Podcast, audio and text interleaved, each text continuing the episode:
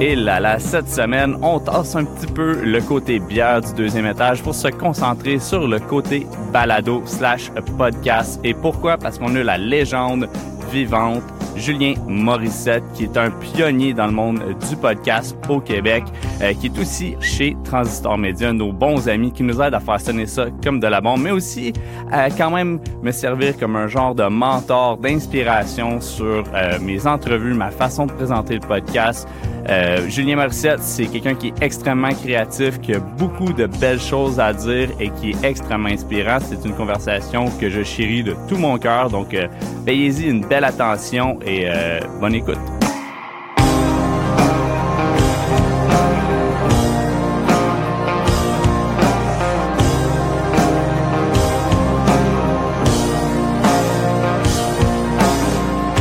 Semaine, au deuxième étage, on est comme la personnalité la plus euh, rayonnante de la rue principale. Euh, puis la raison pourquoi j'ai invité euh, Julien cette semaine au deuxième étage, ça va peut-être être un peu moins focus bière, mais la raison c'est parce qu'on est un podcast. Vous écoutez les podcasts, donc vous aimez les podcasts. Donc on a invité une légende du podcast au Québec. Euh, ça, c'est, quote unquote euh, Steven Boivin qui a dit ça Ah en passant vrai, vrai. euh, sur son entrevue. Euh, pour ceux vrai. qui ne te connaissent pas, Julien Morissette, c'est qui Julien Morissette? Ben, euh, je suis euh, natif de Hull, du plateau de la capitale, 1988, euh, avant que le plateau euh, ce soit une grosse affaire avec euh, des Walmart et des cinémas. Fait que j'ai grandi dans la région, d'une famille qui vient de Val-Tétro. Puis, euh, ben, c'est ça, j'ai pas mal fait toute mon, ma scolarité ici. J'ai fait un bac en cinéma à Montréal. Euh, j'ai fait ma maîtrise à l'Université d'Ottawa. J'ai grandi ici. J'ai toujours été bien actif dans, dans la culture, dans la création, puis dans les médias. Euh, puis là, depuis six ans maintenant, je suis à Elmer. J'habite dans le vieux Elmer, dans une euh, wartime sur la rue Lord Elmer, petite maison des années 50. Puis euh, je travaille et je vis au quotidien euh, ici, euh, dans notre beau petit village. Dans le village, euh, la, la Gaule de Gatineau. Exactement, exactement, à l'ouest. à l'ouest. T'es dans le monde des balados, Ouais. des podcasts, euh, Transistor 3, 4 ans? 4 Ouais, c'est ça. On a le festival, donc notre festival à la radio numérique, c'est en 2017 qu'on l'a parti. Puis la boîte, on l'a parti en 2018. Fait que euh, là, on fait des productions de balado, du documentaire, de la fiction, euh, surtout ça. On travaille avec le milieu du théâtre, on fait comme une variété de projets, mais c'est surtout euh, orienté sur la mise en récit, fait que le storytelling, puis euh, le documentaire, puis de temps en temps de la fiction. Fait que c'est comme toujours bien stimulant de de- d'explorer cet univers-là qui est vraiment en pleine expansion depuis 2018. là. Donc, quand on a commencé, le timing était assez bon parce que il y a peu de compagnies qui font du balado au Québec. Quand j'ai commencé à en faire, à en réaliser autour de 2017, euh, ça se comptait sur les doigts d'une main, le nombre de gens qui pouvaient faire ça à temps plein. Euh, moi, j'ai commencé quand j'étais à Radio-Canada, puis finalement, j'ai décidé de voler de mes propres ailes. Fait que dans le fond, tout ce- cet amour-là du balado, comme ça a commencé où pour toi? Parce que tu sais, tu dis 2018, euh, comme moi, j'ai vu au Québec l'intérêt du balado se développer genre en 2020, Ouais, tu sais, comme ouais, c'est vrai. 19, 2020, Ouais. début de la pandémie quasiment. Ouais, c'est Mais vrai. ça existe depuis extrêmement longtemps. Moi, j'écoute des balados depuis un bout. Euh, toi, de où que ça a fait genre, OK, comme là, je fais le jump, puis on, je pense, tu as eu ta propre réflexion, j'en avais parlé avec Ouais. Steven aussi, mais tu as eu ta propre réflexion de dire comme, ouais, ça vaut la peine d'investir son temps et son argent Ouais, dans ça. un peu un rêve fou. Puis t'as raison que c'est vraiment euh, une technologie puis un médium qui est jeune. T'sais, ça a commencé en 2005-2006. C'est la première fois qu'on a parlé de podcast. C'est un journaliste, je pense, du Guardian qui a parlé de ça en parlant un peu du iPod et la possibilité d'avoir des fichiers MP3 sur ton iPod que tu, qui était pas de la musique. Fait que ça, c'était, ça semblait un peu révolutionnaire, mais finalement, c'est de la radio que t'écoutes sur demande finalement. Fait que c'est un peu comme quand on l'expliquait au début parce que jusqu'en 2020 justement, fallait que j'explique souvent aux gens c'est quoi un podcast, Euh, c'est la même chose qu'un balado, les gens avaient toujours plein de questions puis tu il y avait quand même une forme d'éducation à faire avec les gens. Euh, mais moi ce qui m'a attiré vers ça pour répondre à ta question, c'est les formes plus créatives de radio. Euh, puis moi à la base, j'étais musicien de tournée, fait qu'autour de j'ai parti mon premier band à 15 ans dans mon sous-sol euh, chez mes parents dans le plateau euh, quand, quand j'avais 15 ans, puis commencé à faire des shows, puis tranquillement pas vite à faire de la tournée. puis euh, pendant que je faisais mon cégep, à devenir full-time musicien de tournée. Je jouais de la contrebasse, puis c'est un instrument qui est quand même euh, en demande et qui a peu d'offres. Il y a peu de gens qui, en, qui en jouaient à l'époque dans la scène country, dans la scène punk aussi. Puis comme ça, j'ai commencé en faisant mon, bac puis mon deck à... C'était ma job. Euh, fait que je me sentais bien privilégié à 18 ans de pas avoir à être euh, toujours plongeur ou pas avoir à vendre la crème à glace pour, euh, pour payer mes études ou pour payer mes dépenses. Puis je me suis retrouvé donc à jouer avec des bandes full-time en, en, en, étant à l'école en même temps. Puis je me promenais beaucoup. Jouais dans un band qui est basé à London, en Ontario. Je jouais dans un band qui avait des musiciens à Québec, un à Gatineau, évidemment, puis un à Montréal. Fait qu'à cette époque-là, j'étais constamment sur la route pour les sessions d'enregistrement, pour les pratiques, mais aussi pour les tournées, parce que euh, à cette époque-là, je faisais entre 120 et 150 shows par année. Fait que souvent, j'avais trois, quatre shows de bouquets dans la même semaine. Les festivals l'été, fait que ça roulait en masse. Puis euh, on était tout le temps dans un troc. Il y avait bien des gigs qu'on faisait en avion quand on allait, disons, euh, dans l'Ouest canadien ou quand il y avait des tournées un peu partout. Mais ça faisait quand même en sorte qu'on était souvent euh, 6, 7, 8 heures en voiture, puis dans le truc de tournée, euh, puis en faisant des shows, en étant en studio, en, en, faisant ton soundcheck, t'attends, euh, tu, tu prends une bière, il y a toujours, toujours de la musique. Fait qu'à un certain moment donné, je me suis comme tanné d'écouter de la musique 8 heures par jour. Euh, puis on roulait souvent la nuit. Euh, puis j'ai découvert sur les ondes de CBC des propositions radiophoniques euh, qui étaient vraiment éclatées. Euh, fait que des, des, propositions de fiction, des trucs qui, qui, étaient comme un peu moins accessibles, disons, mais il y avait aussi euh, Wiretap de Jonathan Goldstein, qui c'est son projet qu'il faisait avant qu'il soit à Gimlet puis à Spotify aux États-Unis. Fait que j'ai comme découvert un univers et ça m'a tout de suite appelé. Fait que là, en faisant, euh, en, à un certain point, en ayant des enfants autour de 2012, euh, en ayant mon premier kid, euh, j'ai décidé de moins faire de tournée parce que je voulais être à la maison pour l'élever, cet enfant-là. Euh, j'ai commencé à faire une maîtrise en, communication à l'Université d'Ottawa. Puis, en parallèle, vu que je m'intéressais à la radio, puis vu que je faisais plus de tournée, ben il y a des gens à Radio-Canada qui m'ont recruté pour que je fasse du micro. Fait que je faisais de la chronique culturelle, j'ai commencé à faire de la réalisation, puis fait qu'autour de ces années-là, j'ai autour de 2012, j'ai commencé à faire vraiment de la radio de façon euh, plus professionnelle. Puis à l'intérieur de Radio-Canada, je trouvais que ça manquait un peu de défis créatifs. Euh, puis qu'on sous-utilisait. Sais, moi, j'écoutais des podcasts à cette époque-là, euh, This American Life, le Serial, c'était en, en 2015, 2014-2015. Fait que ces propositions-là vraiment plus créatives et, et, différentes de juste un bulletin de nouvelles puis un show du matin où est-ce que tu as la circulation, une entrevue puis un bulletin de nouvelles ben ça m'attirait. 12 pubs. Ouais, c'est ça, puis 12 pubs quand t'écoutes le privé. Euh, fait que là, c'est ça, j'ai demandé à mes patrons euh, à Radio Cannes, puis j'ai commencé à faire des projets autour de 2016, entre autres avec Steven, euh, on faisait un projet de fiction, puis c'était du documentaire euh, qui s'appelait En direct 2. Puis on prenait des petites communautés en Outaouais, puis on inventait des histoires, puis des faux reportages, puis des faux topos. Fait qu'on a commencé la première fois, on l'a fait sur l'île aux Allumettes dans le Pontiac. Fait qu'on allait sur place dans les petites communautés, on rencontrait du monde, on engageait des acteurs, puis on présentait ça sur scène. Puis c'est comme ça, en 2016, en faisant ça, qu'on s'est, euh, qu'on a eu l'idée de faire un festival devant public. Fait que Steven et moi, on a organisé ça dans le Vieux Hall en 2017 la première année avec La soirée est encore jeune. On avait invité Mike Ward, finalement il est venu l'année d'après à cause d'un petit conflit d'horaire, c'était assez drôle.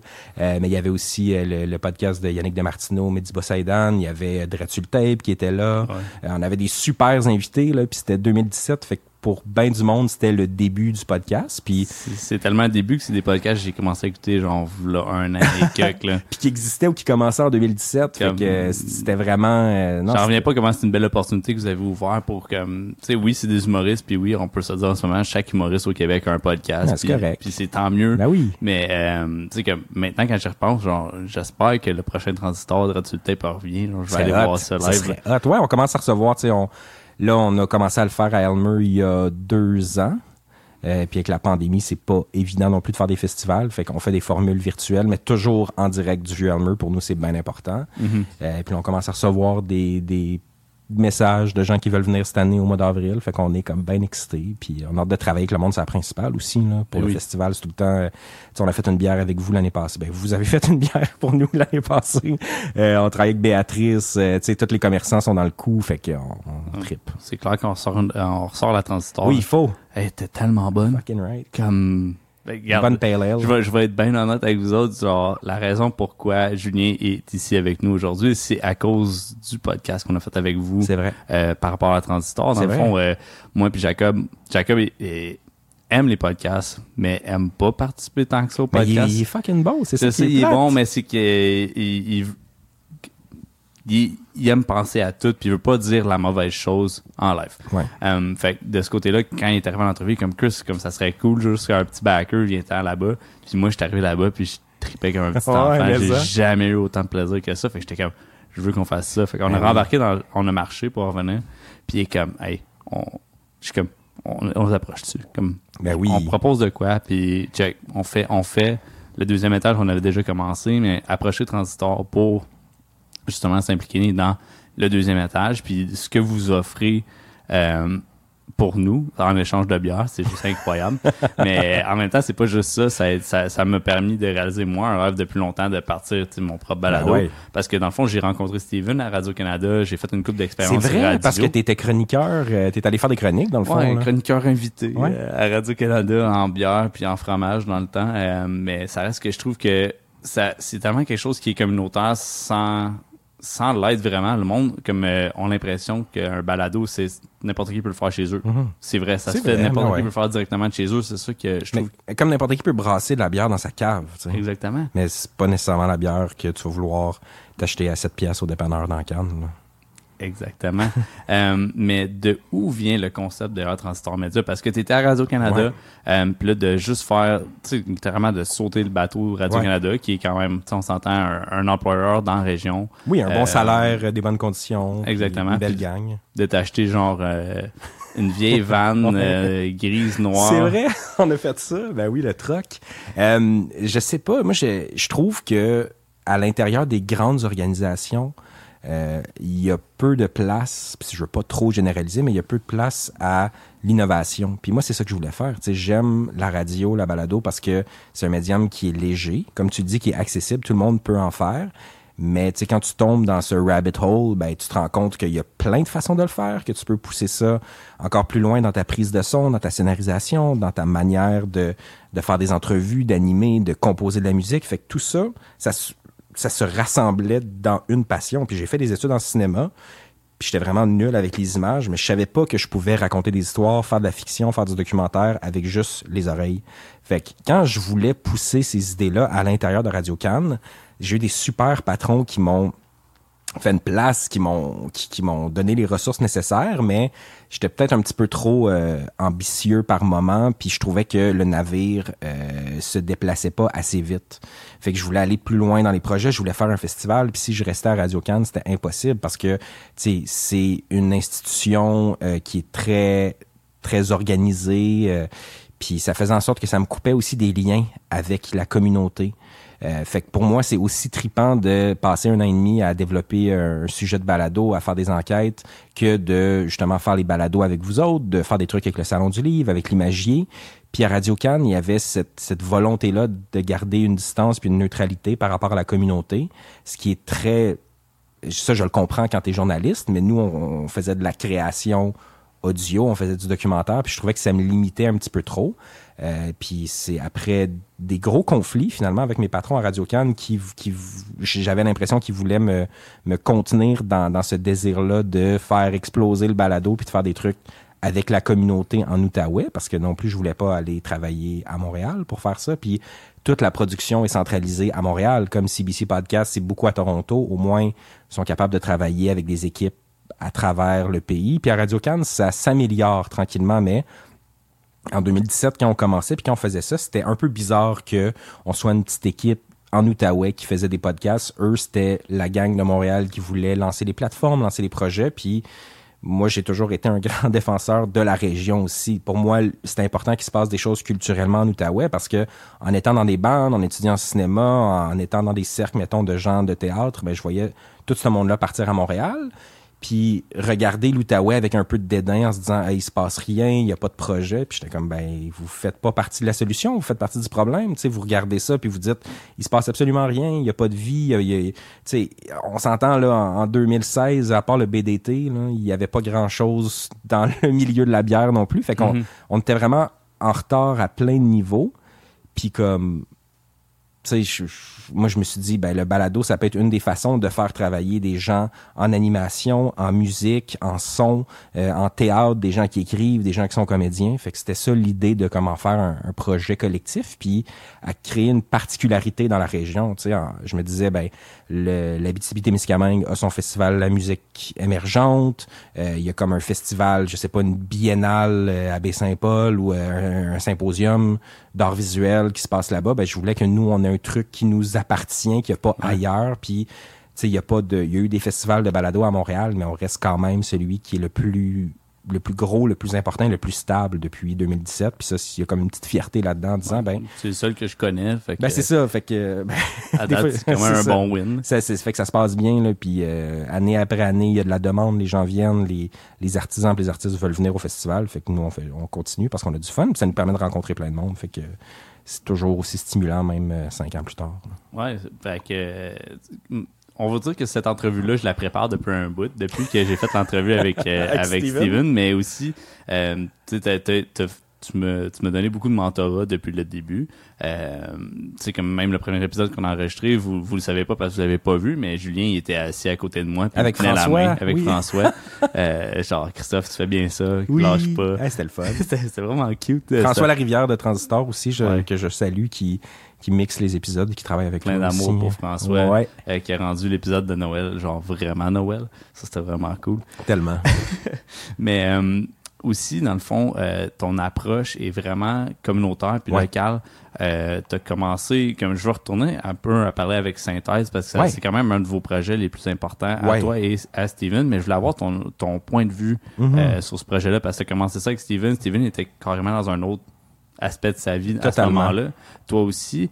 Euh, puis tu t'as comme une approche que moi j'ai des questions par rapport à ça. Tu sais, ton père était coroner. Ouais, exact. Comme moi, à la seconde que t'as dit ça, j'étais holy shit, ok, ce gars-là, tu sais, oui, t'es en radio, tout ça, mais là, t'embarques dans un projet qui est vraiment intimement lié côté familial un peu aussi. Totalement. Euh, comment t'as approché ça un peu, l'aspect documentaire un peu euh, à la serial, à la euh, genre d'enquête un peu. Ouais, ben tu sais à cette époque-là, là on, est autour de 2017, c'est dans les débuts du festival.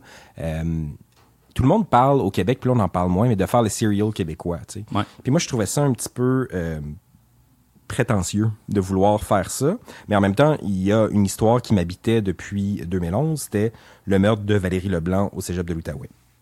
Puis euh, ça, c'était un projet que qu'on a commencé à développer quand Steven et moi, on était encore à Radio-Canada. Euh, puis on a fait un démo avec François aussi, qui à cette époque-là, François était, était pas encore à Transistor, ça n'existait pas. Puis lui, il était aussi employé de Radio Can. Euh, fait qu'on travaillait là-dessus, puis on voulait le pitcher. puis finalement, ben c'est ça, avec les, les, les petites chicanes qu'il y a eu et eux, de leur côté, n'étaient pas tellement intéressés parce qu'ils travaillait déjà sur un autre projet similaire, ben, ça s'est retrouvé à Cube Radio. Euh, Québécois, Pierre-Carl Pelado lançait Cube en 2018. Puis avant que ce soit lancé, ils m'ont approché pour savoir, ben, à la base, si je voulais être dans l'équipe qui allait lancer ce projet-là. Puis j'ai gentiment décliné parce que, ben, d'un, je voulais pas aller vivre à Montréal et de deux, je voulais pas non plus travailler au quotidien avec Richard Martineau et Mario Dumont qui sont quand même très sympathiques parce que j'ai eu la chance de, discuter avec eux après hors d'onde puis de faire des entrevues avec eux puis ils sont pas aussi monstrueux qu'ils en ont l'air mais quand je dis ça je me fais picher des tomates d'habitude mais en ondes sont épouvantables mais hors d'onde sont quand même smart Regarde, tu vas pas partir avec ton 4 pack pareil. Il n'y a pas ça, c'est ça. Puis, euh, Mais non, mais je, déteste leurs opinions et leur personnalité en ondes. Mais euh, tout ça pour dire que euh, c'est ça, cette histoire-là nous habitait, Steven et moi, parce que ben parce que Valérie Leblanc, c'est arrivé quand moi je venais de finir mon cégep euh, à, Gabriel Roy, à Hall. Puis je trouvais ça quand même vraiment euh, scandaleux que une jeune fille donc de 18 ans se fasse assassiner en plein jour à la rentrée scolaire derrière le cégep, genre sur l'heure du dîner. Puis on a connu des gens qui qui étaient des amis de Valérie, puis on entendait parler de cette histoire-là, et on cherchait toujours la façon, Steven et moi, je me souviens, à un moment donné, on, mettons, on était avec nos enfants, on louait des chalets, on se faisait des soupers, puis on, revenait tout le temps ça, on en parlait, on en parlait, puis on s'est dit, ben, on va se lancer là-dedans, on va essayer de revenir sur cette histoire-là qui s'est passée en août 2011, puis d'en faire un projet pour, pour honnêtement essayer de faire la lumière là-dessus, pour comprendre comment un crime qui est aussi qui est fait en plein jour et tout puisse encore être non résolu. Euh, puis comme tu disais, ben mon père est, un médecin qui a aussi une formation de coroner, fait que pendant pendant des dizaines d'années, euh, il faisait des, des cas de coroner dans la région, fait qu'il couvrait bien du territoire. Puis j'avais quand même une fascination qui est pas morbide, mais une fascination pour voir la façon dont il travaillait. Parce que quand j'étais jeune, tu sais, dans, dans, dans, la voiture familiale, il y avait genre euh, une cerise là, que tu mets sur le top du char comme une cerise oh, de police quand il allait sur les scènes de crime, puis il y avait sa petite, sa petite caisse de ben, des bottes pour quand, mettons, il allait y trouver un corps euh, dans, dans, dans un champ. Euh, il y avait comme, tu sais, tous ces, ces, ces, ces, outils de coroner, puis des fois, j'y parlais des, des, des, des, cas, puis comment ça fonctionnait, puis c'est quoi son rapport à la police, puis comment ils font les enquêtes, puis c'est quoi le rôle d'un coroner au Québec ou au Canada, parce que c'est très différent de la façon dont ça se passe aux États-Unis. Mais tu sais, juste pour comprendre comment il s'était rendu là, puis comment il gérait aussi ce rapport-là à côtoyer des morts suspectes ou violentes euh, jour après jour, semaine après semaine dans la région. Fait que ça m'a toujours fasciné. Puis dans le cas de Valérie, ben c'est ça, c'est vraiment une, obsession, une incompréhension de notre part. Puis ben, travaillant dans ce milieu-là, ayant appris de certaines techniques journalistiques, euh, et Steven qui connaissait des gens qui a comme une, une grande intelligence sociale et humaine. Steven, c'est comme une de ses plus grandes qualités. Ben, il réussissait à créer des liens avec des gens qui auraient jamais parlé euh, donc, on a parlé à des amis journalistes, on a fait ça, puis finalement, ben, la série, c'est ça, sortie en 2018. Ça, c'est super. 2018, il me semble, ou 2019, je sais plus, le temps passe vite. Je pense que c'est 2018. Ouais, 2018. 2019. Ouais, c'était la saison 2, euh, Louise Chaput, puis là, on vient de sortir la saison 3 en 2021. Ouais. T'as raison. Fait que ça a été quand même un grand succès. Euh, puis pour moi, c'était vraiment important parce que c'est ça, on a fait trois saisons, puis on est souvent en lien avec les familles, avec les proches, puis le respect de la mémoire de la personne, mais aussi de l'intimité de ces gens-là était super important. Ben puis j'ai vraiment réalisé à quel point l'audio, ça peut être fort pour ça. Il y, a, une tonne de gens qui ne nous auraient pas parlé si on était arrivé avec des caméras. Euh, fait qu'il y a une forme d'intimité et il y a une forme de aussi, je sais pas, euh, d'anonymat dans l'audio que j'aime beaucoup parce que, sais, mettons, j'ai eu la chance de faire de la télé euh, à Radio Cannes, puis de faire des trucs à Télé-Québec, puis j'aimais pas ça, je sais pas, il y, a de quoi dans l'image puis le souci, ça me gossait, j'ai ça quand je fais des plateaux de télé puis faut que j'aille me faire maquiller puis que les gens me parlent plus de la couleur de ma chemise ou de à quel point mes cheveux sont mal peignés plutôt que de ce que j'ai à dire. Fait que je retrouvais ça dans l'audio puis je trouvais que dans synthèse ben c'était vraiment la meilleure façon de le démontrer. Puis, euh, tu sais, on a continué à faire cette série-là. Puis c'est comme un, c'est une de nos séries fortes, comme tu le disais là. Euh, c'est pas facile à faire non plus parce qu'il y, a comme un coût humain qui vient avec ça. Puis on fait des balados avec euh, des, des, des, bouts de ficelle. Fait que c'est comme pas toujours évident non plus de travailler un an et demi sur un projet qui est pas si payant que ça, mais tu es mhm. tellement obsédé et engagé que tu finis par tu finis par le faire puis y aller à fond puis ouais c'est ça, ça au moins on récolte beaucoup d'écoute avec ça puis il y a beaucoup de gens qui ont découvert le festival et la boîte transistor grâce à grâce à synthèse. Mais quand, quand tu parles de, de festival euh, pas de festival mais, de projet fort de transistor euh, on peut pas passer à travers juste de synthèse sans parler de signal nocturne ouais. qui est selon moi ce que j'écoute c'est un de tes projets quasiment personnels un peu par rapport à ça. euh, pour vrai, je suis tombé dedans de façon récente. C'est juste comme récemment que j'ai écouté. Ben, je travaille avec vous autres maintenant, puis là, on dirait que j'avais peur d'écouter Synthèse parce que j'ai peur de, de, tout cet aspect-là un ouais, t'es pas le seul, t'es pas le seul. Puis honnêtement, Steven et moi, il y a des nuits qu'on a mal dormi en le faisant. J'ai mal dormi après avoir checké euh, euh, Don't Fuck with Cats. Ouais. Imagine-tu comment je me sentais après avoir écouté saison 1 au complet en dans deux jours. Non, c'est sûr. Puis il y, y, a beaucoup de, il y a beaucoup de particulièrement des filles qui nous ont écrit. Euh, puis il y a beaucoup plus de filles que de gars qui écoutent synthèse. Puis on on a essayé de s'intéresser à ça, à savoir pourquoi. Euh, il y a des études qui ont été publiées là-dessus. Il y a des, y a des, des, des, conférences qui ont été faites euh, universitaires, puis des publications. C'est super intéressant. Puis c'est ce qui nous a mené à faire une troisième saison qui était entièrement menée par des femmes. Donc le cas de Catherine Davio à Montréal, c'est une équipe entièrement féminine qui a fait la, la, la production, la réalisation. Puis ça nous a permis aussi de comprendre euh, le rapport de la société au féminicide, puis à l'autodéfense et à des femmes qui sentent qu'en écoutant des balados true crime, ils vont développer des fois des réflexes ou se sensibiliser il y a comme une forme de projection, tu sais, où Ouais. les femmes se disent, ben, si je me retrouve dans une situation comme celle de Valérie ou des, des, des, des, des centaines de femmes qui subissent des morts violentes, ben, elles sauront quoi faire. Fait il y a plein de théories là-dessus qui sont super intéressantes, mais pour en revenir à Signal Nocturne, Non, mais, mais justement, je trouve ça important parce que c'est fucked up à quel point les balados que vous avez développés, surtout avec la, la dernière saison de synthèse, vient chercher un peu, je veux pas dire cette diversité-là, mais quelque chose qui manquait un peu à l'aspect balado. C'est beaucoup mené par les hommes, Ouais. euh, l'aspect technique mené par les hommes. Puis tu sais, on fait deuxième étage, puis on est trois gars en train de Mhm. faire le troisième étage. Euh, pas troisième. Deuxième étage. aïe, aïe. Je veux pas une soundcheck complète avant de faire un podcast. Euh, juste cet aspect-là, je trouve que c'est vraiment exceptionnel. Puis je trouve que ça l'a amené comme une, une- un deuxième niveau à la synthèse ouais, on essaye. sur cette ouais. troisième saison-là. Ouais. Comme je veux pas dire que le, le cas était plus léger, c'est quasiment déprimant comme cas, Mhm. mais euh, l'approche du cas par des femmes Ouais. avec comme le deuxième niveau qui se rajoute à l'entour, je trouve Mhm. que ça vient juste mettre de l'avant quelque chose qui est plus quasiment plus grand que le cas Ouais. lui-même. Je sais Ben pas oui. si ça fait un sens. Je veux pas Totalement. diminuer le non, cas non, par non, rapport à mais ça. puis tu sais, c'est c'est des trucs auxquels je réfléchis beaucoup parce que, tu sais, je le disais tantôt, il n'y a pas euh, une structure ou un écosystème si fort que ça dans le financement des balados au Québec. Fait que d'avoir une boîte comme Transistor, je trouve qu'année après année, quand on, clôt nos années financières, mettons, ben, je trouve que ça, re- ça relève du miracle qu'on puisse avoir des employés, un studio, faire autant de production parce que c'est très instable comme milieu. Fait que, tu sais, malheureusement, je peux pas offrir autant de, de ressources que je voudrais à euh, diversifier euh, le, le visage et la, les voix des gens dans le milieu du balado parce que souvent on se retrouve nous-mêmes à faire les projets. Euh, fait qu'il y a des moyens avec lesquels qui sont, qui peuvent sembler limités, mais disons avec le festival, on fait une programmation paritaire depuis 2018. On offre des cartes blanches à des femmes du milieu des médias ou de la création pour que ça vienne rééquilibrer ce- ce- ce- ces proportions-là en balado.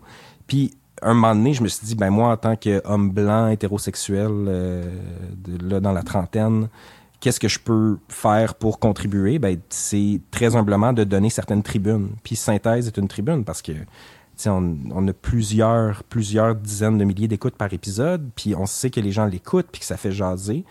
Fait qu'en réfléchissant à ça, on s'est dit, ben, on va offrir, mettons entre gros guillemets, euh, une tribune à, à des, femmes qui veulent mettre de l'avant leurs réflexions, donc Claudia et Maude, euh, et toute l'équipe de production chez Transistor, leurs soucis, leurs leurs soucis éthiques, leurs soucis euh, journalistiques, euh, leur tout ce qui les préoccupe finalement dans ce balado-là sous la bannière synthèse. Puis on a étrangement, pas, je veux pas dire étrangement, mais moi ça m'a surpris qu'on a euh, fracassé autant de records d'écoute avec cette saison-là parce que je me disais le cas, comme tu le dis, est un peu moins étrange que les deux autres des saisons 1 et 2. C'est un cas plus, mettons, conventionnel si on veut. Mais, Mais, vraiment étrange aussi. Ouais, c'est ça, Euh, très étrange, mais la- tu sais, l'approche euh, féministe du cas est plus sensible et plus caring, a fait en sorte qu'il y a encore plus de gens qui ont écouté Synthèse. Puis quand on a commencé même à travailler avec Cube à, Québécois, je me disais, je veux pas que les gens voient ça comme un balado sensationnaliste, puis qu'on se retrouve avec c'est juste des gens qui sont euh, macabres dans leurs écoutes. Et je me rends compte que ben, justement, c'est beaucoup des femmes, c'est beaucoup des gens très euh, très intéressés, très lettrés et intellectuels finalement qui écoutent ces balados-là. Euh, puis ça me surprend toujours de voir c'est quoi le public qui, qui, qui se branche sur synthèse. Puis ça me, ça me, ça me réjouit. Puis là, quand on parle de réjouissance, pour être moins déprimant sur les, les projets de Transistor, Ouais. euh, Signal Nocturne, Ouais. Ça, c'est... c'est incroyable. Je- pour vrai, je, suis- je, je suis indigne ou je sais pas quoi. On dirait que j'ai juste commencé à écouter vos podcasts quand j'ai commencé à vous connaître. Mais non, mais c'est correct. Je manque, je manque de, de cette éducation-là, mais Signal Nocturne, pour vrai, c'est... euh, Ah, c'est bien fin, merci. la- le concept derrière ça, je trouve que c'est quelque chose qui est euh, qui est deep. Il y a, il y a beaucoup de genre, j'ai l'impression d'être genre dans mon petit sous-sol macabre avec avec toi genre à côté tu sais. Ouais c'est genre, genre, genre j'aimerais ça que tu me parles un peu de la même façon que tu parles sur le podcast aussi sur les prochaines questions c'est salut c'est Julien Morissette euh, vous êtes euh, non mais ça on se met dans le mood hein. Je suis dans, je suis dans mon fort. Est-ce que tu t'assis en, en indien à terre quand tu fais ça couché à terre? Comme j'ai l'impression que je suis couché sur un petit matelas de camping à côté dans Transistor là. C'est incroyable. Puis les invités que tu vas chercher tu sais euh, j'ai un des un des récents que j'ai écouté euh, avec des, euh, des poètes que tu avais embarqué aussi euh, puis Tire le coyote aussi qui était vraiment exceptionnel ouais c'était cool. c'était vraiment cool. De où que ça vient un peu ça ça vient de encore une fois Steven et moi qui avions ce fantasme là de création d'avoir un show de, de nuit. Tu sais de faire comme de rendre hommage un peu à la tradition de radio nocturne puis sais, mettons dans les dix dernières années, avec euh, les compressions euh, dans les radios, la diminution de, des acheteurs de publicité, il y a de moins en moins de radios de nuit. Tu sais, depuis Harper à CBC puis à Radio Cannes, on a perdu cette tradition-là d'avoir des gens qui parlent de philosophie, qui parlent de, de, de, musique. Ça revient tranquillement pas vite, mais nous, on était un peu nostalgiques de cette idée-là de faire des shows un peu bizarres la nuit. Puis quand la pandémie a frappé en mars 2020, euh, les, les, gens à Télé-Québec nous ont approchés en nous disant, ben, hey, la gang de Transistor, est-ce qu'il y a de quoi qu'on peut faire pour créer de l'emploi en ce moment? Parce que tous les théâtres fermaient. Puis moi, je, je travaillais sur une production théâtrale à Québec en mars, puis c'est comme le, le, jour où tout a fermé, ben, il a fallu annuler des représentations, puis on sentait vraiment cet esprit-là euh, morose dans, dans le milieu des arts. Puis dans les premières semaines, fait qu'en en mars avril, tu sais, on voyait les humoristes, les musiciens faire des sessions live, commencer à faire des à, à s'adapter puis à se dire bon, bon on annule des shows mais présentons quand même des trucs sur le web. Et pour le milieu du théâtre puis de la littérature parce que les salons du livre commençaient à, et les lancements de livres commençaient à être annulés, ça avait pas lieu puis euh, Télé-Québec nous a dit est-ce qu'il y a un concept ou une façon qu'on peut faire travailler ce monde-là, payer des auteurs, payer des comédiens aussi qui perdent leur contrat. La PCU, c'était pas encore totalement euh, au point. Fait que. Et facile d'accès. Oui, facile d'accès. Puis il y avait beaucoup de questions par rapport à ça. Fait que on, François et moi et Steven, on était confinés, mais euh, on avait le droit de garder le studio ouvert parce qu'on était. On travaillait avec Télé-Québec, puis c'était considéré comme un service essentiel. Donc, on travaillait à distance. Je me souviens, François et moi, on était chacun dans notre petits cubicules, dans, chacun dans notre studio à Transistor, dans le vieux Elmer. Puis on a mis au point cette idée-là de faire un genre de cabaret de la fin du monde. Fait que, où est-ce que on se disait bon ben on est à l'extrême à l'extrémité ouest de, du Québec, euh, ici en Outaouais sur le bord de la rivière, euh, puis on reçoit dans, dans, dans notre studio euh, des gens qui viennent étant donné qu'on a fermé les théâtres, ben qui ont juste une place pour présenter leur travail d'écriture, puis leur travail d'interprétation, et même des musiciens. Et euh, ben, c'est ça, Signal Nocturne est né, puis ça a vraiment marché. Comme on était un peu surpris de à quel point euh, les gens ont embarqué, puis à quel point il y a eu beaucoup, beaucoup d'auditeurs. Euh, puis donc Télé-Québec avait commandé un, un, premier six épisodes, puis après ça, on a commandé d'autres, on était rendu à dix, puis euh, la pandémie a passé. Là, c'est moins le cas au moment où on se parle en janvier 2022, mais à deux mètres de distance. C'est ça exactement. Euh, mais ça a évolué, puis les gens sont restés au rendez-vous et on a comme peaufiné cet univers-là, comme tu le disais, très nocturne, très cosy. Euh, fait qu'on a décidé de continuer dans cette tradition-là de de sortir les épisodes le vendredi soir à 10h, ce qui est comme stratégiquement une très mauvaise idée parce que les gens sont pas devant leur artiste. C'est pas le meilleur temps, mettons, pour sortir un balado, mais on, est tellement en amour avec le concept qu'on le fait. On le fait comme ça. Puis, euh, tu sais, en mars 2020, avril, mai, quand, on a fait la première saison, ben on envoyait des micros à distance. Euh, on bouquait des sessions dans des dans, dans des studios un peu partout à travers le Québec. Puis les, les poètes, les auteurs venaient lire des trucs, on enregistrait des choses, François faisait de la conception sonore. Puis on s'est vraiment amusé. On a fait travailler du monde. Puis là, on est rendu à dans, dans, quelques jours, on va sortir le 18e épisode, puis on continue comme ça euh, pendant des semaines et des semaines. Fait qu'on en sort un par semaine on tripe solide, puis on a comme créé un univers un peu fantastique autour de ça, parce que moi, j'aime, tu sais, tantôt je te parlais de En Direct 2, la série qu'on a, lancée en 2016, qui était du documentaire. J'aime beaucoup ça jouer sur la frontière entre le vrai et le faux. Puis, euh, fait que là, on fait semblant qu'on est dans un vieux phare abandonné à Elmer. Mais il y a tellement de méconnaissance de l'Outaouais dans la région, dans, le Québec, puis même il y a eu des articles en France qui parlaient de, du balado. Les gens pensent a véritablement des forts à Elmer, puis qu'on est dans un fort abandonné. C'est comme le faux fort à, à Marina. À Marina, genre, c'est ça, euh, c'est, a- qui est comme huit pieds, là, qui est comme clairement pas assez grand. pour- pas assez grand, mais j- à chaque fois, je m'imagine toi pogné un petit peu dans le fort de 8 pieds en train de faire ton balado. avec puis, François euh, sur mes épaules. Là. Ouais, genre, comme, vas-y, là, j'enregistre, là, let's go. Puis avec l'artiste qui est en avant, qui essaie de peut-être jouer un peu de guitare en même pogné. temps. Mais c'est vraiment, là, ça me fait, ça me fait rire parce que, euh, tu sais, les, les journalistes qui ont parlé de, ce- de ce projet-là, parce qu'on a reçu une bonne couverture médiatique, parlaient toujours de ce vieux phare-là comme si c'était vrai, puis à un moment donné, nos partenaires à Télé-Québec disaient, bah, faudrait peut-être clarifier la chose. J'étais comme, non, non, laissons ce flou-là, puis ça fait juste démontrer à quel point les gens ont aucune idée de, de quoi a l'air l'histoire de l'Outaouais et de, de, c'est clair qu'il n'y a pas de phare ici. Peut-être falloir bâtir un fort transistor. Ouais, c'est ça, ce serait. Mais c'est un fort abandonné, fait qu'il faudrait le bâtir, l'habiter, l'abandonner, puis rentrer dedans après. Bon, après, je suis sûr qu'on peut arranger ça.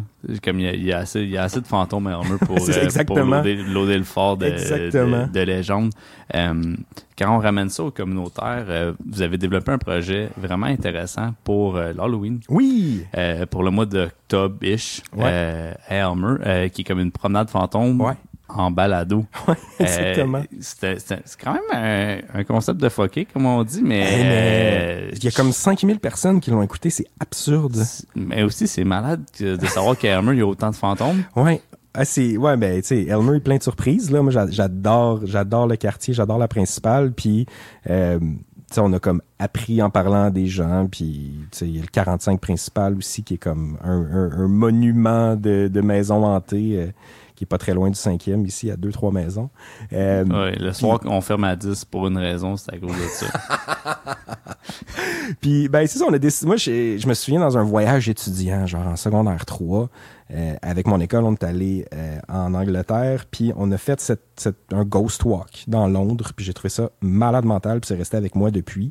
C'est épeurant, ces affaires-là. Moi, j'habitais dans le Vieux-Québec. Ouais, c'est ça, il y en a dans le Vieux-Québec, hein? Ouais, il y en a dans le Vieux-Montréal. Ouais, mais quand tu brosses jusqu'à comme, je sais pas quelle heure le soir, puis là, tu croises genre deux, trois acteurs déguisés en fantômes à je sais pas quelle heure le soir qui se cachent c'est hot! en des coins. Ouais, ouais, moi, je les connaissais à longue, mais c'est les premières fois tu brosses dans la rue puis tu croises deux, trois fantômes Ah, maquillés en, en personne d'époque, tu fais du saut, là.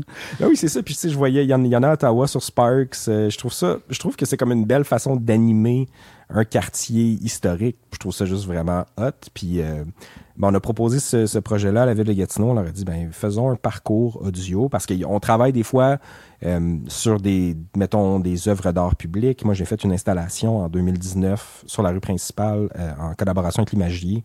On avait pris une, une vieille cabine téléphonique que j'étais allé chercher à Toronto, puis on l'avait comme modifiée en station d'écoute. Puis les gens se faisaient raconter des histoires dans la cabine téléphonique. Fait qu'on aime ça travailler avec la communauté puis dans le public.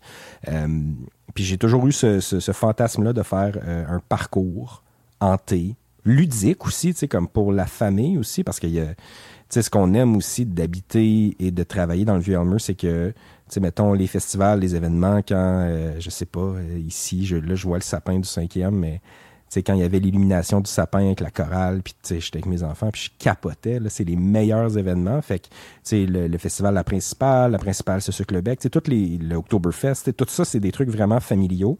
Puis on voulait s'intégrer un peu là-dedans. Fait qu'on a fait un truc très ludique avec des historiens de la place qui nous racontaient l'histoire du Café Mulligan, l'histoire de la Bazoche, euh, la promenade des veuves aussi, le musée de l'auberge Sims, et euh, il y en a un qui m'échappe. En tout cas, fait que cinq, cinq récits de fantômes euh, ici sur la rue principale. Il y avait le euh, British aussi. le British, exactement. Fait que t'es bon, merci. Ouais. Fait que là, on aimerait ça, tu sais, moi j'aimerais ça poursuivre ça, le faire encore l'année prochaine. Euh, les résidents anglo du secteur étaient vraiment fâchés qu'on le fasse pas en anglais, puis je les comprends. Fait qu'on va essayer de trouver une façon de le faire euh, en français et en anglais, puis de faire plus de lieux. Fait que ces projets-là sont vraiment tripants parce que pour nous, ça nous permet de nous amuser. On compose de la musique, on écrit des textes, on fait travailler des comédiens. Puis les gens, on, nos, studios sont sur la principale. Puis quand on rentrait le matin ou quand je me promenais la fin de semaine en revenant de la boulangerie, ben, puis je voyais des familles en train d'écouter ça puis de triper. Pour moi, c'est comme la plus belle chose. Ah, ça, j'ai trouvé ça vraiment sharp. Puis ça montre un peu l'implication culturelle que vous avez alentour de ça. Euh, dernièrement, dernièrement, comme là, genre deux jours, j'ai commencé à écouter euh, Marguerite, Ouais. La Traversée. Ouais. Un autre projet sur lequel vous travaillez depuis vraiment un, Ouais. un bon moment, euh, qui vient mettre en lumière un peu le, euh, la, ben, là, je suis rendu à l'épisode 2, fait qu'on est vraiment sur ce qui est de, comme l'esclavage Ouais, en euh, Nouvelle-France. en Nouvelle-France avec les, euh, les peuples indigènes. Euh, je trouve ça vraiment intéressant que, puis aussi ça, triste, que Ouais. genre, on en parle juste maintenant. Ouais. Euh, genre, j'écoute ça, puis je revois tous mes cours d'histoire secondaire C'est 4, puis je suis comme, ouais. Chris, on était où? Puis genre, euh, je comprends pas pourquoi on est encore là, mais c'est selon moi, c'est un balado qui devrait être écouté par tout le monde. Fait Cool. que, en ce moment, si vous écoutez, genre, allez voir ça tout de suite. Faut arrêter celle-là, puis écouter l'autre tout de suite. tu sais, j'arrête pas de parler d'Elmer, mais c'est avec une artiste originaire d'Elmer, Émilie Monet, qui est d'une mère Anishinaabe et d'un père français. Euh, puis, tu sais, nous, on, on fait beaucoup de projets en lien avec les communautés autochtones parce que il y a une tradition orale et une littérature incroyable dans les communautés autochtones. Euh, on a travaillé donc avec des, des, des, des Algonquins, des Anishinaabe, mais aussi des gens sur la côte nord. Euh, on, on a travaillé avec des gens d'un petit peu partout, des, des, des, des communautés Innu, puis euh, euh, dans le coin de Trois-Rivières aussi, les Atikamekw. Puis moi, j'aime ça m'imprégner de ces traditions-là aussi, pas pour me les approprier, mais pour comprendre comment mieux faire mon travail de réalisateur, parce que ce que je fais dans la vie, finalement, c'est de raconter des histoires, puis avec le son, avec la parole, puis de me frotter à ces gens-là, j'apprends tellement de choses. Euh, donc, avec Émilie, ça a été la même chose. Elle est venue, euh, elle nous a approchés, on, a, déjà fait des projets avec elle. Euh, on a adapté sa pièce Okinum à l'audio comme une fiction sonore. Puis elle est venue me voir un moment donné parce qu'elle venait de finir d'écouter Synthèse. Puis elle voulait faire du documentaire sur l'histoire de, de Marguerite Duplessis, qui est euh, cette femme en, en 1734 qui était en Nouvelle-France et qui euh, essayait de militer pour démontrer que, ben, pour, pour avoir sa liberté. Et euh, ben, elle a perdu son procès, mais c'est la première. Legit se battre Ouais. contre son propre Ouais, esclavage. c'est ça, exactement. Dans un procès. Fait que c'est la première figure autochtone militante. C'est, rare que les femmes euh, mettaient de la pression comme ça et essayaient de se représenter, de, représenter leurs intérêts dans le système. Et finalement, évidemment, elle a perdu son procès parce que les juges les avocats, tout le monde était des propriétaires d'esclaves à cette époque-là. Euh, puis on a perdu ses traces lorsqu'elle a perdu son procès et elle a été euh, transportée en Martinique. Et on ne sait pas qu'est-ce qui s'est passé avec elle, malheureusement, mais Émilie a décidé d'en faire une pièce de théâtre, un parcours sonore et un balado qui explore cette, ben, ce, ce- ce sujet-là, mais aussi les liens qu'on peut en faire avec euh, la façon, avec le sort des femmes autochtones, encore une fois, au 21e siècle. Donc, il y a des parallèles historiques et on se dit, bon, ça fait presque 300 ans, puis on dirait que les choses ne changent pas. C'est fascinant de, de, de, de découvrir ces histoires-là aussi à travers ben, des, des gens qui l'ont vécu. Fait qu'il y a plein d'invités dans autant des universitaires que des travailleuses euh, du sexe, que des travailleurs communautaires. C'est juste, ça a été tellement riche comme projet, comme rencontre. On- ça, ça nous a transformés, honnêtement. Ben, moi ça moi ça m'a impressionné parce que je- il y a une éducation à faire je pense pour chaque personne tu sais euh, quand on en parle au deuxième étage de, de laisser de- d'ouvrir la place pour euh, les femmes dans le Ben monde de la oui. bière euh, mais ça marche de la La même façon culturelle aussi, là, dans le Exactement. monde de la bière, on s'entend. tu sais comme les, les personnes autochtones les personnes de couleur genre on, on focus à aller chercher ça puis vous l'écoutez le podcast sûrement parce que je le martèle de façon assez régulière. Euh, mais si vous voulez parfaire vos éducations par rapport à ça je trouve ça important ce podcast là je pense qu'il est plus important qu'il y en a l'air on dirait. En tout cas Mhm. J'ai écouté deux épisodes puis selon moi c'est beaucoup plus important que mon livre d'histoire de secondaire 4 Ben, c'est ça. Puis, tu sais, il y, a- il y a des gens, il y a des sociologues qui viennent parler ou des, des historiens euh, qui viennent parler des, des parallèles entre les, les luttes des peuples afrodescendants des peuples autochtones. C'est super intéressant. C'est vraiment vrai qu'il y a comme ce... C'est vraiment vrai. C'est, il y a réellement un lien entre, euh, comme les luttes qu'il y, a- eu au 20e siècle et la reconnaissance euh, des, peuples autochtones en ce moment, ce qu'on vit, c'est une grosse transformation sociale. Fait que c'est tellement, ça a tellement été intense aussi de travailler sur ce projet-là, de se rendre compte à quel point ben, on est privilégié, puis on est surtout mal informé. Mhm, 100%. Euh, si on veut alléger un peu, Je- ça, ça devient toujours ça fait comme trop- dark. et Ouais, mais comme je pense qu'il faudrait aller genre faire un podcast qui s'appelle le Dark Side du deuxième, ou le Dark Side de Transistor, un genre de collabo, puis on fait juste être dark tout le long. Ouais, puis il y a quelqu'un qui joue de l'orgue dans le coin. Ah, ça serait malade. On pogne la madame qui joue de log au, euh, au Centre Bell. Elle, fait rien en ce moment. Ah, la pauvre. hein. La pauvre, tu sais, elle a pas de job. Mais peut-être qu'elle une playlist pour aller faire quelque chose comme ça, qu'elle elle fait un peu On l'appelle. On l'appelle, puis après faire ça. Euh, mais en gros, euh, je voulais beaucoup enrober ce podcast-là parce que euh, je te vois un peu comme mon- un mentor envers moi-même. Ben là, j'ai pas grand chose à faire, là. Pour vrai, tu te débrouilles tellement bien. je que... sais, mais, mais, mais mettons que je m'inspire de, de Julien Morissette. euh, Arrête dans, dans, dans, dans ma voix. Euh, j'ai l'air juste d'un licheux de cul, mais euh, ce que je veux dire, c'est que quelqu'un qui a beaucoup de connaissances envers les balados, pour quelqu'un qui veut démarrer son balado, Ouais. peu importe, euh, c'est- il y a beaucoup de gens qui ont l'impression que ça devient comme super saturé comme marché. Moi, je trouve que non, parce qu'il y a de la place pour n'importe qui qui a un aspect créatif. Ouais. Euh, mais qu'est-ce que tu vois, toi, comme défi dans le monde des balados en ce moment? Ben, euh, tu sais, pour rebondir sur ce que tu viens de dire, c'est plus il y a de gens qui en font, plus il y a de gens qui en écoutent. Je veux pas. Fait que je trouve que c'est jamais saturé.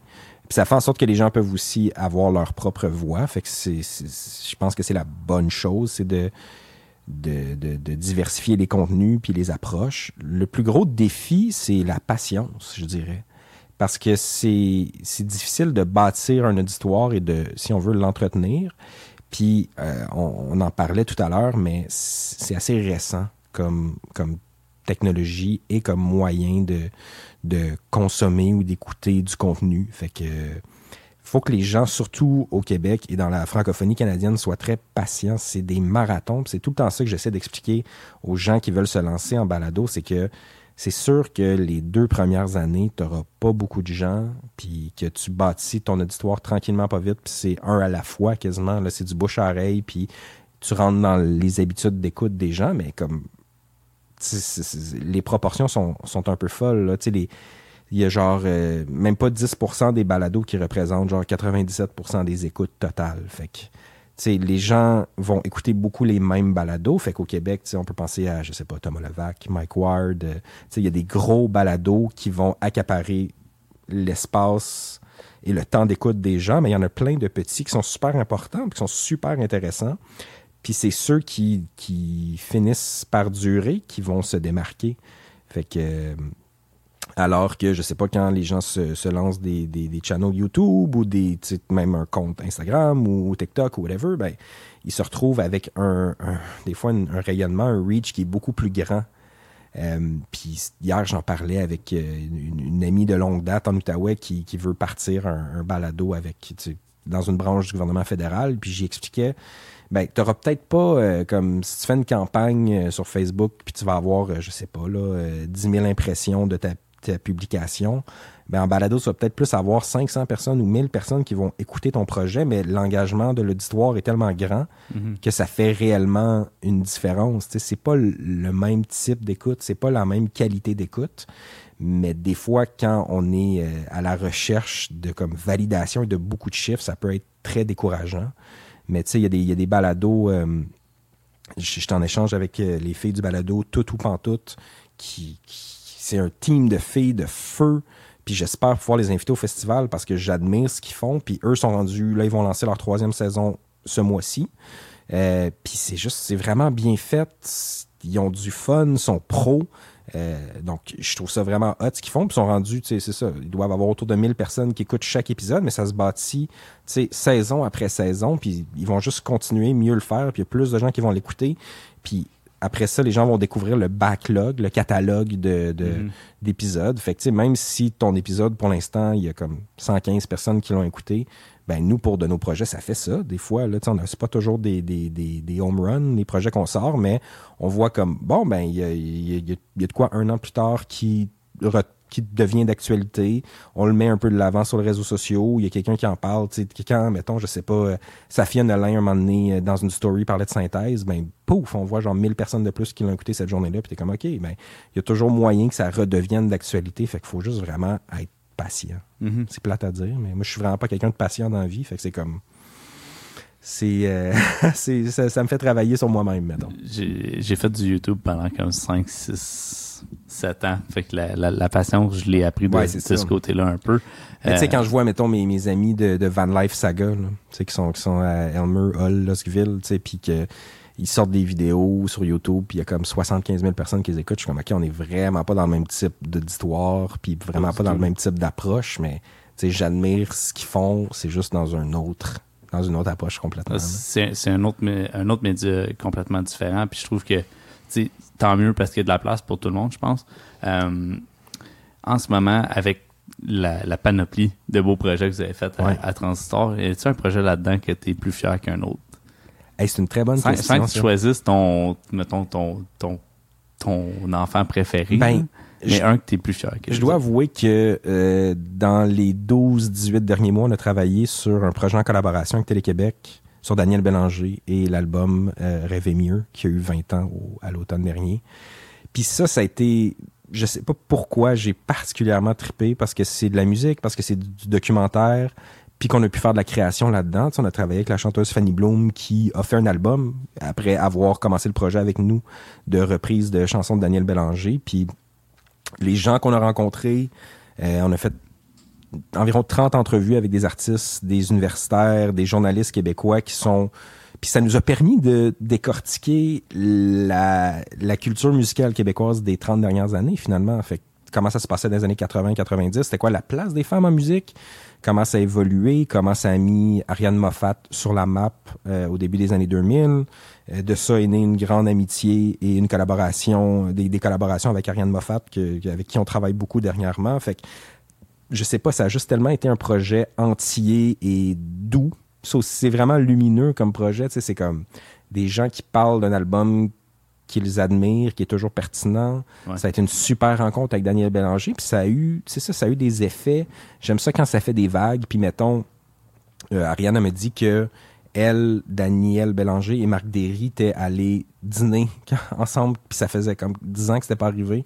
Les trois ils ont écouté le podcast, chacun de leur bar, puis ont fait comme Hey Colin, hey, ça fait longtemps qu'on s'est vu, on devrait se parler, puis sont allés dîner ensemble. J'étais comme ah, je suis content de créer ces petits moments-là ou tu sais Fanny Bloom qui décide de faire un, clip puis de sortir un album avec audiogramme des reprises de Dan Bélanger. J'aime ça quand les projets qui partent de notre studio, sa principale, finissent par tu sais faire parler d'eux autres un peu partout au Québec, d'avoir des dizaines de milliers de gens qui écoutent les projets puis qui qui font du bien au monde. Tu les messages qu'on reçoit, c'est, vraiment euh, valorisant de savoir que les gens ont tripé sur une série. Ça a fait du bien. C'est, ça, c'est comme il y avait de quoi de. tout, là, ce, projet. Ah, j'avais oublié que ça existait, on dirait. Ouais, puis on l'a sorti en octobre, tu sais, mais là, il y en a tellement qui sont sortis dans, dans les derniers mois. Tu sais, la pandémie a fait comme une espèce de boost pour les projets audio. Fait que ça nous a permis d'en faire beaucoup.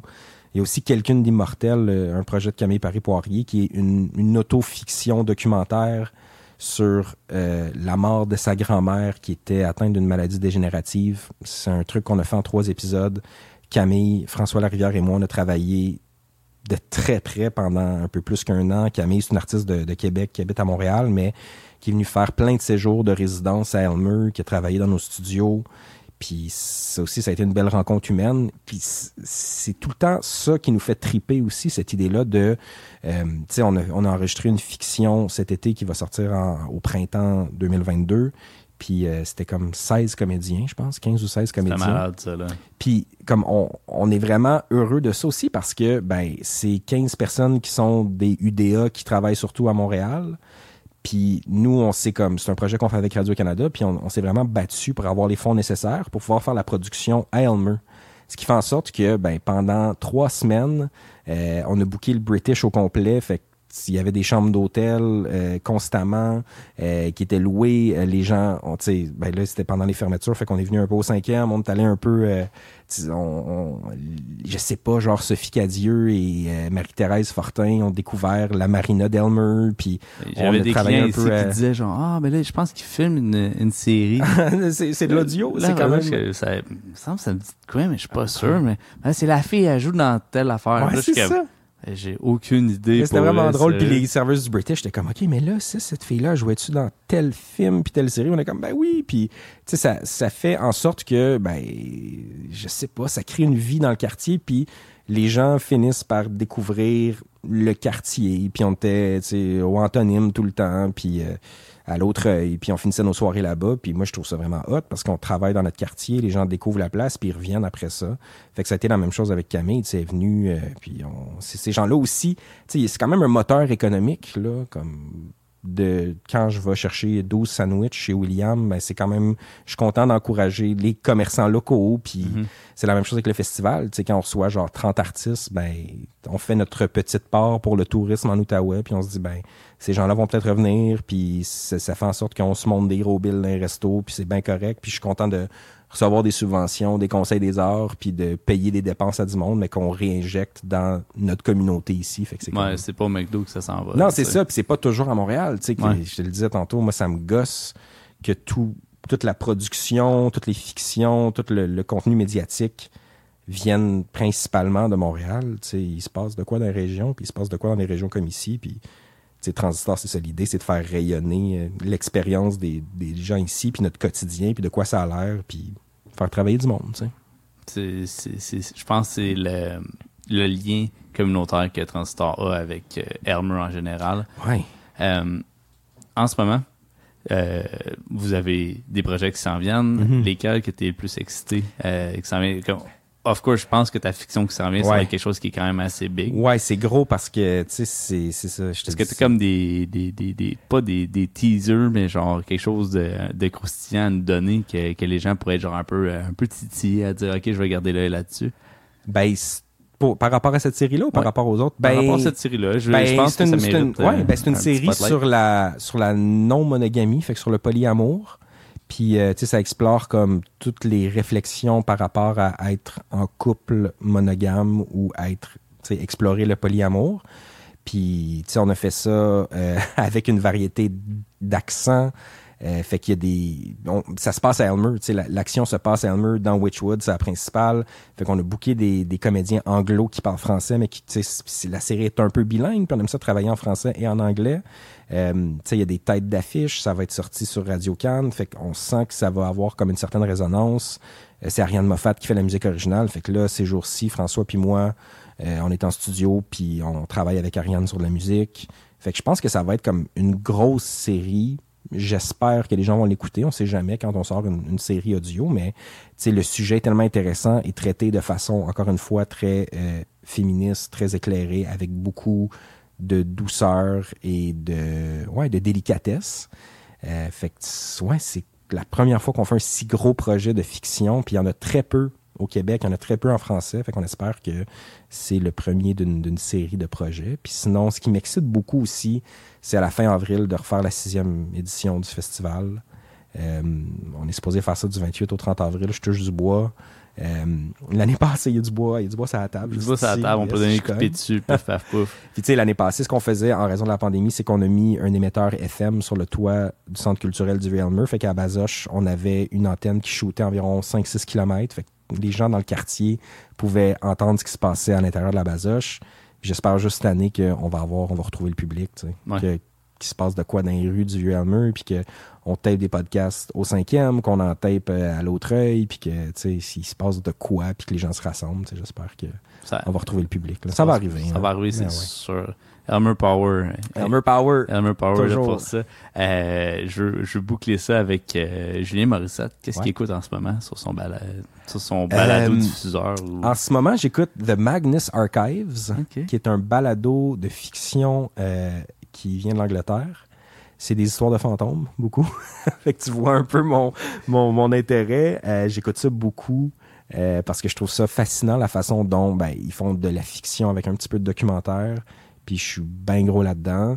Euh, je trouve que Radio Lab, ce, ce, balado américain de WNYC qui fête cette année ses 20 ans, a un regain d'énergie parce que sais des balados comme ça quand ça fait 20 ans que tu travailles sur un truc ben des fois tu as des périodes plus creuses là ils sortent des super bons épisodes puis je suis un grand fan de Heavyweight aussi je parlais de Jonathan Goldstein euh, ce balado de Spotify C'est épique, ce, podcast. c'est tellement bon puis la dernière je sais pas ce qui s'est passé dans la dernière saison mais c'est un peu plus dark par moment mais c'est tellement excellent fait que ces trois balados là j'y retourne euh, soir après soir moi j'écoute mes balados avant de m'endormir beaucoup là. Malade. Fait que le soir, je ferme les lumières, je mets mes écouteurs, puis j'écoute des balados, puis c'est ça que j'écoute dernièrement.